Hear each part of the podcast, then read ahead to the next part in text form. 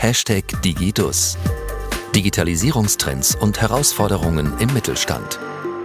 Ein Podcast der Stadtsparkasse Düsseldorf. Herzlich willkommen im neuen Jahr in 2024. Und um Sie direkt zu beruhigen, heute geht es nicht um Ihre guten Vorsätze oder darum, ob Sie einige bereits über Bord geworfen haben, aber ich erzähle Ihnen von meinem guten Vorsatz. Ich habe mir nämlich für 2024 vorgenommen, mehr KI-Tools auszuprobieren. Warum ich Ihnen das erzähle? Weil wir heute gemeinsam auf das vergangene Jahr zurückblicken. Und ein Thema, das 2023 geprägt hat, war der rasante Fortschritt von generativer künstlicher Intelligenz wie ChatGPT und Co. Hier am Ball zu bleiben, Tools auszuprobieren, mitreden zu können, das ist mein Vorsatz für 2024. Und übrigens haben wir auch der künstlichen Intelligenz die November-Ausgabe unseres Kundenmagazins Dialogimpuls gewidmet. Die Ausgabe finden Sie jetzt noch online. Schauen Sie gern mal rein. Ich bin Ihr Hashtag Digidus Host Janine Malchreck-Würz und ich freue mich sehr, dass Sie wieder dabei sind.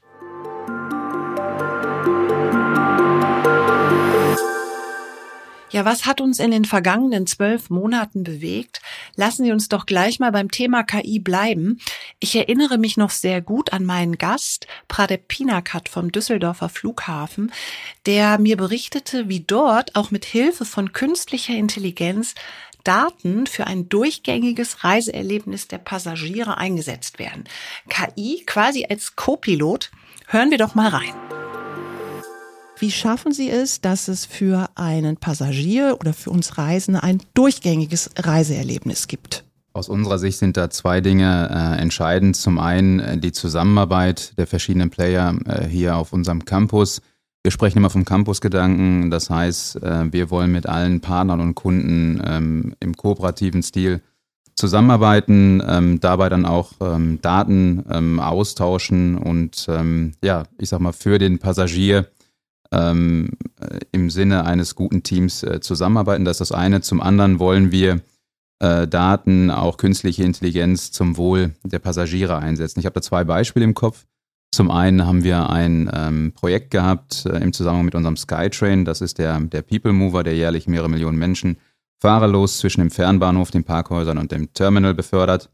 Ähm, da haben wir äh, über die Vernetzung verschiedener Verkehrsträger und Datenströme ähm, ja, ein Data Space ähm, kreiert, ähm, KI-gestützte Lernarchitektur.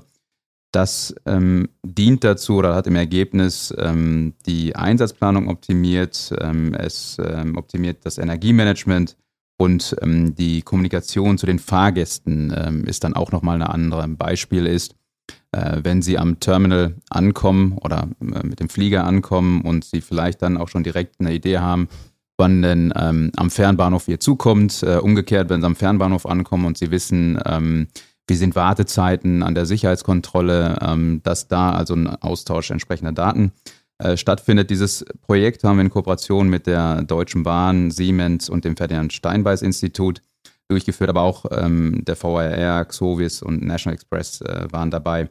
Ziel ist es, ähm, über die verschiedenen Verkehrsträger ein durchgängiges Reiseerlebnis für die Passagiere zu ermöglichen. Ja, spannend, was hinter den Kulissen so alles passiert.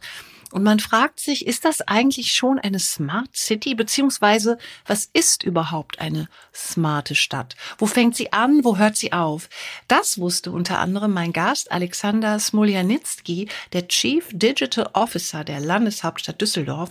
Und er hat mir erklärt, dass viel mehr als digitale Technik dazugehört, nämlich auch Klimaschutz, Mobilität und Bildung. Das Digitale unterstützt nur. Aber lassen wir ihn selbst mal zu Wort kommen.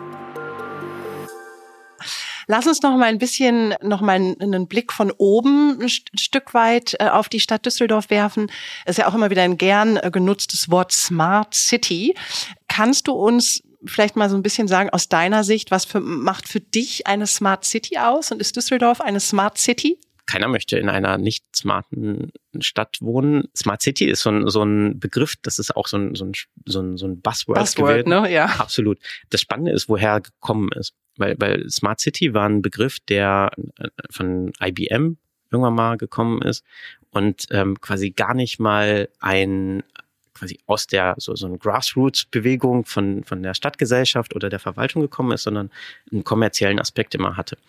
Und die ersten 2000er Jahre war es dann so, dass irgendwie jede smarte City ähm, bedeutete, dass es irgendwie, es gibt zigtausend Dashboards und alle zeigen irgendwelche Zahlen an und es bunt und es blinkt. Inzwischen hat sich dieser Begriff, der wächst auch und wird auch sozusagen erwachsen. Und unter Smart City versteht man heutzutage in, in, in so Stadtentwicklungsbereichen eigentlich so, so, ein, so, ein, so ein Gesamtstadtentwicklungskonzept. Gar nicht mal so sehr nur digital, sondern tatsächlich, wie sieht's aus, was, was ähm, Klimaschutz angeht? Wie sieht's aus, was Mobilität angeht? Wie sieht's aus, was Bildung angeht? Und, und sozusagen dieses Konglomerat von all diesen Themen, das ist das, was heutzutage unter der Smart City verstanden wird. Und wir versuchen aus dem Digitalbereich auch quasi ein bisschen aus diesem Begriff auch so, so einen Schritt zurück zu machen und den nicht nur für uns zu, zu sichern, weil wir sagen, dass halt so viele unterschiedliche Bereiche eigentlich aus der Stadt zu diesem Smart City-Thema beitragen, weil eine Stadt wird lebenswert erst nicht dadurch, dass man irgendwie eine App hat oder dass die Website irgendwie irgendwie ein schönes Feature hat, sondern ich lebe ja im realen Leben. Ich lebe auf den Plätzen, ich lebe in, in Kultureinrichtungen, in Freizeiteinrichtungen. Ich, ich will einfach irgendwie attraktiv von meinem äh, Wohnort zu, zur Uni oder zur Ausbildungsstätte oder zu, zu meinem Arbeitsraum äh, kommen. Und das sind alles Punkte, die halt wirklich das Smarte berücksichtigen. Und wir versuchen aus dem Digitalen zu sagen, welche Werkzeuge können wir bieten, um in all diesen unterschiedlichen Fachthemen zu unterstützen. Klingt einleuchtend, aber ganz ehrlich, auch gar nicht so einfach. Deshalb habe ich Alexander Smoljanitsky auch gefragt, welche Herausforderungen er hierbei sieht. Und er hat mir dann auch gleich erklärt, warum wir hier in Düsseldorf einen klaren Heimvorteil haben. Wenn du mit anderen, ich sag mal, Kolleginnen und Kollegen, die auch CDOs sind, im Austausch bist, kannst du mal zusammenfassen für uns, was so die größten Herausforderungen für Städte und Kommunen in Sachen Digitalisierung momentan ist? Ich glaube, das sind tatsächlich die beiden, mit denen wir uns auch wirklich auseinandersetzen. Das eine ist, ähm, wie kriegen wir es hin? Wir wollen alle ja digital leben und, und quasi die beste App oder die coolste Website ist, ist nur so gut wie die Möglichkeit, sie abzurufen. Das bedeutet, Infrastruktur sind, ist ein großes Thema. Ähm, wie kriegen wir es hin, eine vernünftige Abdeckung mit Mobilfunk zu haben in der Stadt? Wie kriegen wir es hin, eine vernünftige Glasfaserinfrastruktur zu haben in der Stadt? Das sind zwei Themen, mit denen wir uns auseinandersetzen. Und da haben wir natürlich so einen kleinen Heimvorteil darüber, dass, dass sehr viele Unternehmen aus dem Telekommunikationsgeschäft in Düsseldorf und der Region beheimatet sind. Wir haben mehrere Dutzend tausend Beschäftigte allein in dem Bereich. Und dementsprechend haben wir natürlich auch eine gewisse, so einen gewissen Vorteil gegenüber anderen Städten. Und man merkt es, man, man ist natürlich immer kritisch in der eigenen Stadt und läuft rum und merkt irgendwie so, ah, da habe ich auf einmal irgendwie ein Funkloch gehabt oder so, eins von den wenigen. Aber wenn man mal irgendwie in andere Städte in Deutschland dann unterwegs ist, dann merkt man irgendwie, ah, okay, irgendwie die Ortung bei meinem, bei, bei meiner Karte auf dem Smartphone, die ist dann doch irgendwie ein bisschen unpräziser. Das klingt für mich als Düsseldorferin natürlich super. Düsseldorf hat aber nicht nur diesen Vorteil für Unternehmerinnen und Unternehmer. Was ich besonders spannend finde, ist ein Thema, das wir auch bei der Stadtsparkasse Düsseldorf immer spielen, weil es eben so wichtig und aktuell ist, nämlich die enge Vernetzung zwischen Startups und Mittelstand. Und genau darüber habe ich mit Peter Hornig gesprochen, dem Managing Director beim Digital Innovation Hub Düsseldorf Rheinland. Und er hat nochmal alle Vorteile der Zusammenarbeit aufgezählt. Kannst du noch mal vielleicht in ein, zwei Sätzen sagen, warum es so wichtig ist, dass es diese Verbindung zwischen Startups und Mittelstand gibt? Und ich würde dann auch ganz gerne vielleicht schon mal darauf auch zu sprechen kommen, was können eigentlich beide voneinander lernen oder wie können auch beide voneinander profitieren? Startups sind wichtig für den Mittelstand, weil sie in vielen Fällen eine andere Perspektive in das Unternehmen bringen.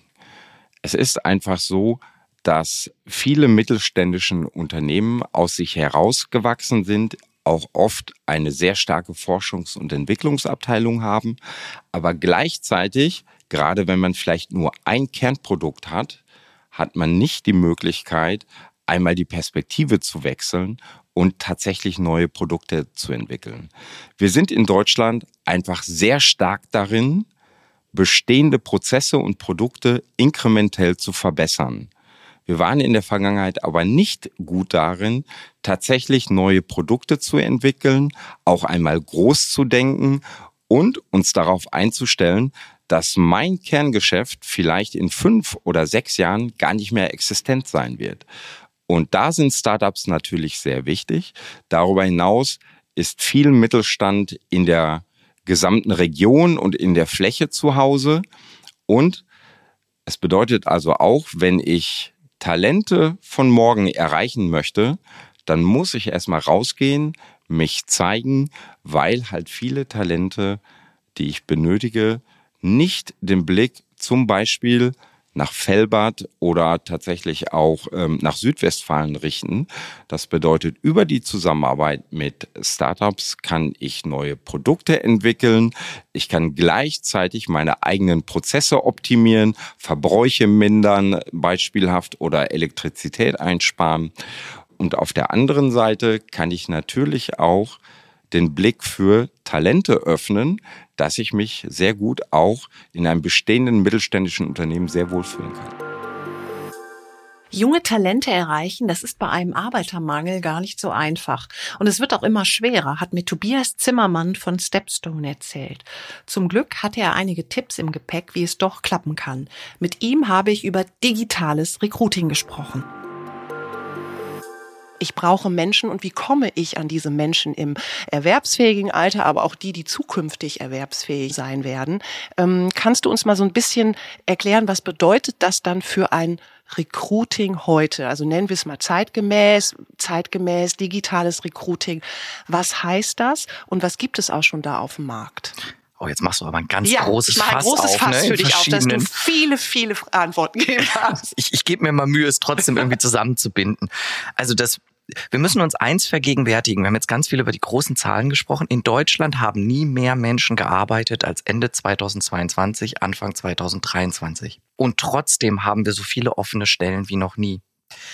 Das sind Nachholeffekte der Pandemie. Das ist, ne, das ist auch ein gutes Zeichen, weil die Wirtschaft stark ist. Das zeigt uns aber, was uns bevorsteht, wenn uns jetzt noch weniger Menschen zur Verfügung stehen. Und die erste Antwort auf deine Frage ist deshalb, sich das zu vergegenwärtigen. Auch wenn die Lage vielleicht aktuell herausfordernd ist, auch wenn die wirtschaftliche Lage schwer vorhersehbar ist. Es wird in der Rückschau vermutlich nie wieder so einfach gewesen sein, an Personal zu kommen wie heute.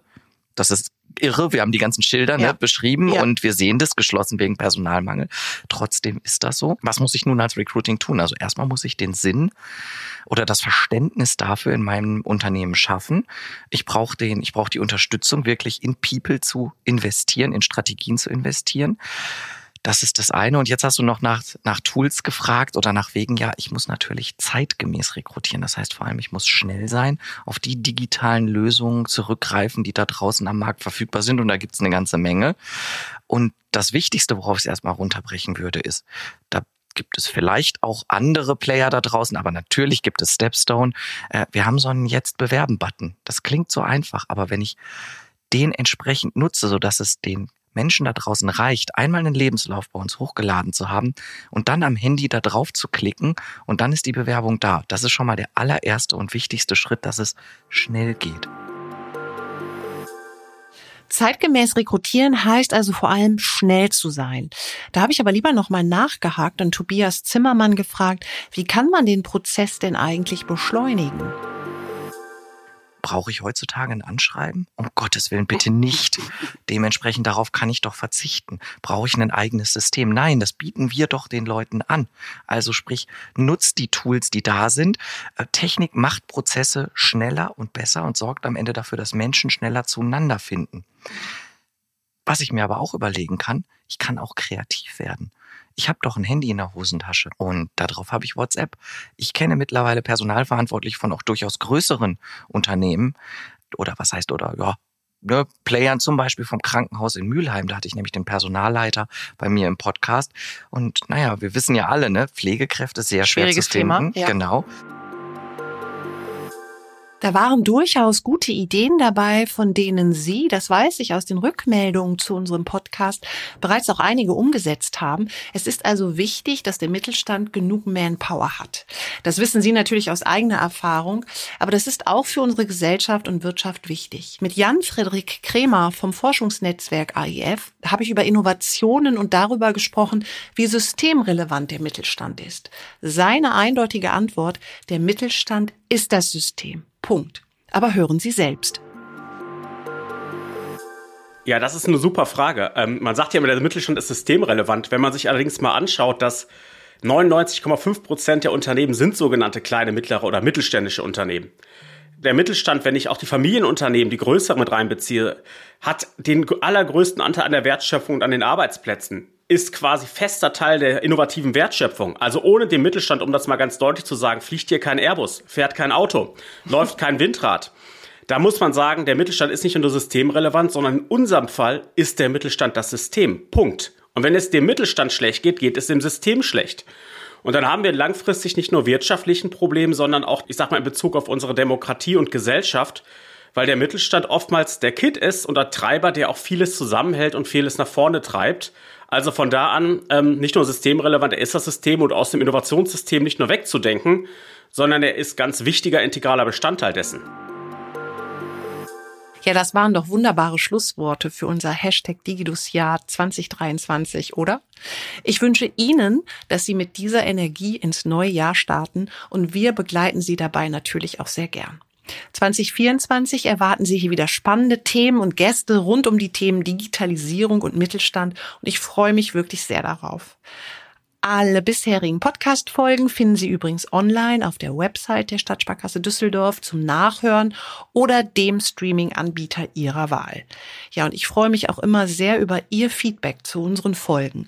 Also wenn Sie Ideen oder Anmerkungen haben oder wenn Sie einen der Tipps aus dem Podcast umgesetzt haben, nutzen Sie doch einfach die Umfrage- und Feedback-Funktion in Ihrer Podcast-App.